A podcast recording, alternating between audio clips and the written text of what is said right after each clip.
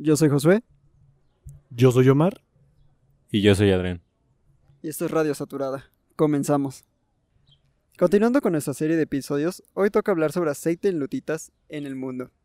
Las lutitas con aceite fueron utilizadas por primera vez como combustible para la generación de calor, pero además existen evidencias de aplicaciones en el arte de fabricar armas, tales como las flechas encendidas con lutita petrolífera en las puntas que arrojaban los guerreros asiáticos del siglo XIII.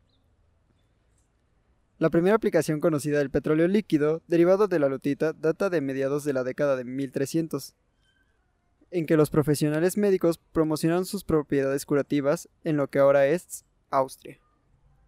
Hacia fines de la década de 1600, diversas, municipalidades de Europa destilaban el petróleo proveniente de las lutitas como combustible para calefacción y para el alumbrado de las calles. En la década de 1830 se iniciaron actividades mineras y operaciones de destilación en Francia. Estas actividades alcanzaron niveles comerciales en Francia y también en Canadá, Escocia, Estados Unidos a mediados de la década de los 1800. El país con antecedentes más antiguos de producción comercial de petróleo de lutitas es Escocia, donde hubo minas que operaron durante más de 100 años y que finalmente fueron cerradas hasta 1962. Los depósitos de aceite en lutitas están ampliamente distribuidos por todo el mundo. Existen cientos de depósitos en más de 30 países. Muchas formaciones se encuentran a profundidades que trascienden las capacidades de la minería o en entornos ambientalmente frágiles. En estas áreas, el calentamiento de las rocas en sitio puede constituir el mejor método para acelerar la maduración del querógeno, si es posible hallar formas de implementar este proceso de manera segura, eficiente y económicamente efectiva. La recompensa potencial puede ser inmensa. Según una estimación conservadora, dado que el aceite en lutitas no ha sido el objetivo de los esfuerzos de la exploración modernos, los recursos mundiales de petróleo en lutita totalizan aproximadamente 3.2 billones de barriles. Se estima que más del 60% de este volumen, aproximadamente 2 trillones de barriles, se localiza en Estados Unidos.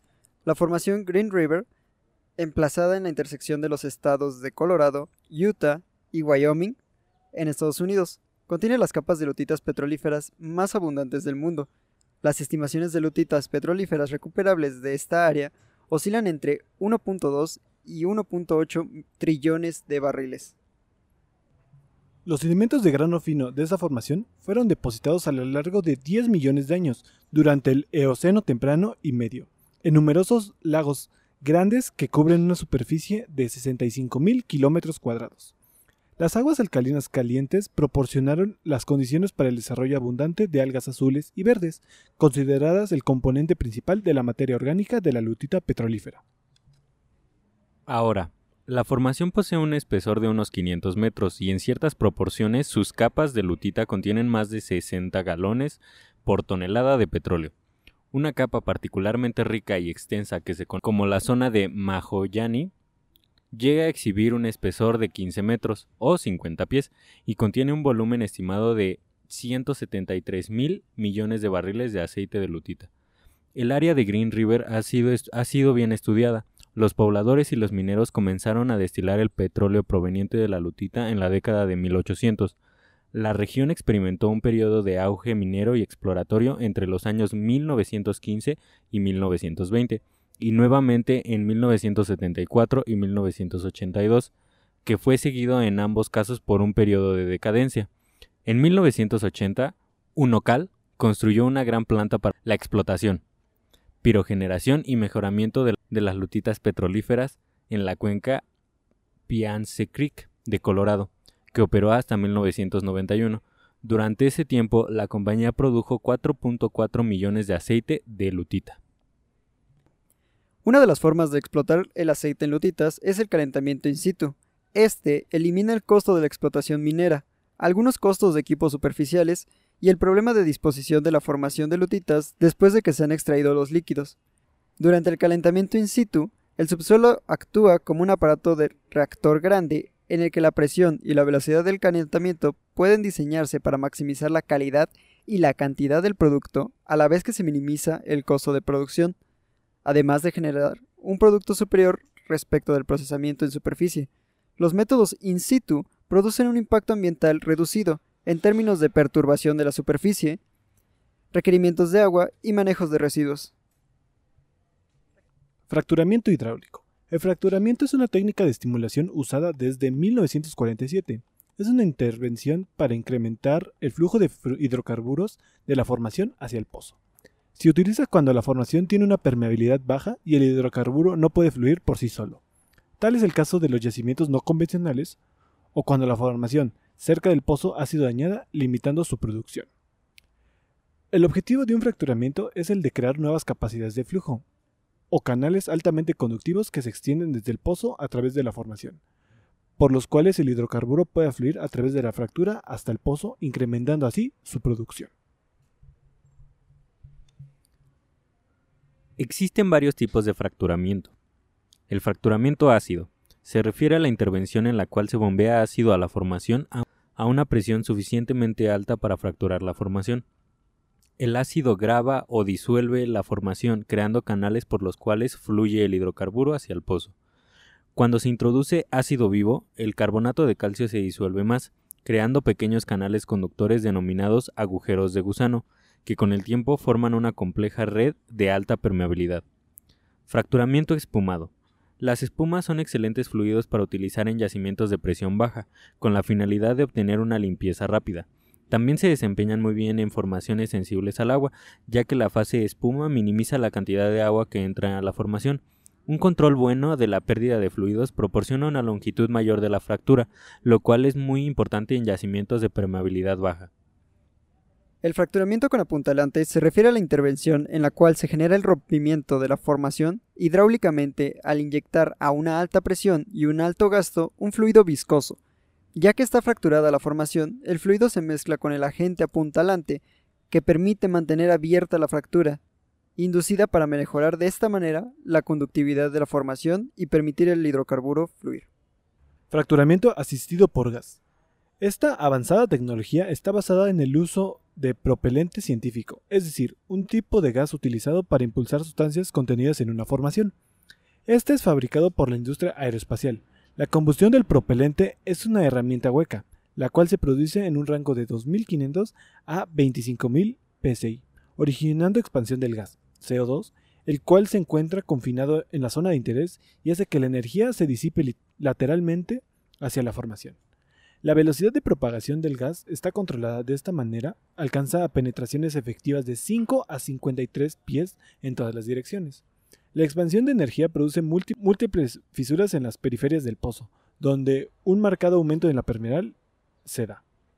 Inyección de vapor.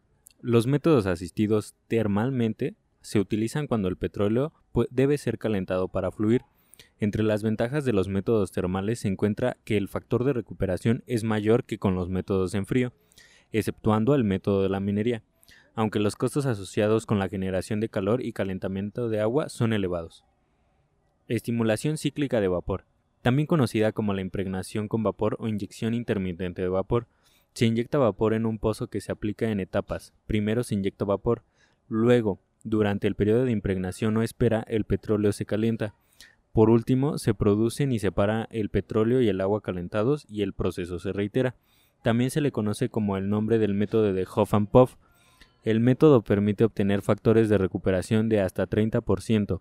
Posee regímenes de producción iniciales altos y funciona bien en yacimientos apilados o estratificados. Minería. El aceite en lutitas puede ser extraído por, por minería subterránea, usando el método de Room and Pillar. Aunque en general la minería de superficie es lo más eficiente para minería de aceite en lutitas, la minería Roman Pillar puede recuperar cerca del 60% del aceite en lutitas in situ para capas no, de no más de 100 pies de espesor.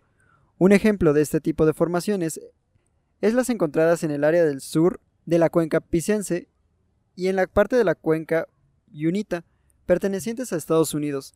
Sin embargo, Muchos de los recursos de aceite en lutitas de, alto grado fueron, depositados más o menos continuos desde 500 hasta más de 2000 pies de espesor.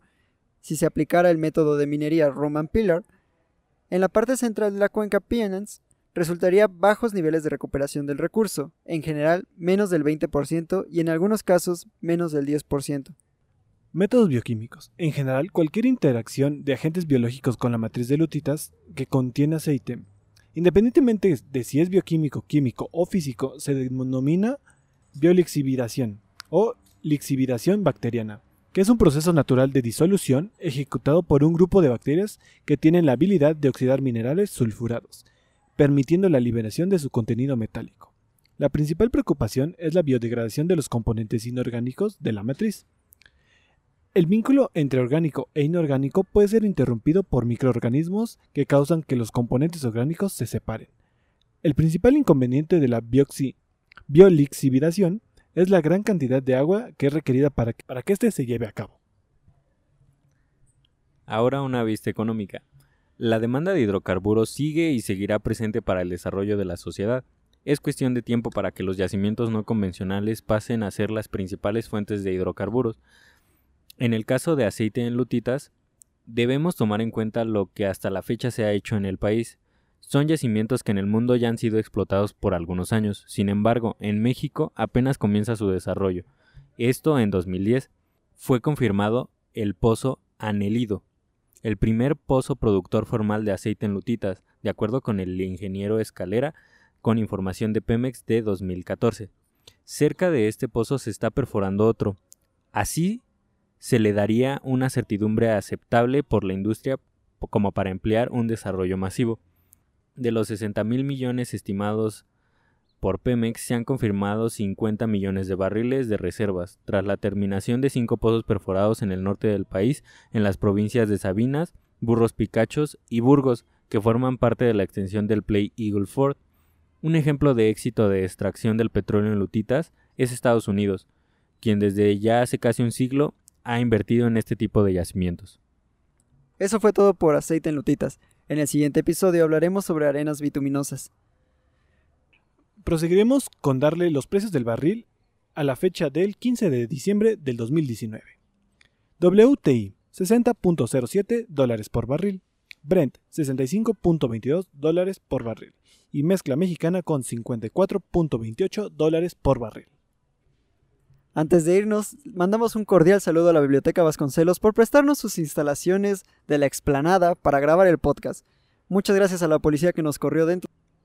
Bueno, esto ha sido todo de nuestra parte. Eh, recuerden seguirnos en nuestras redes sociales, en Facebook, Twitter, Instagram y YouTube como Código Petrolero. Y recuerden, Pemex tiene la energía y nosotros tenemos el código.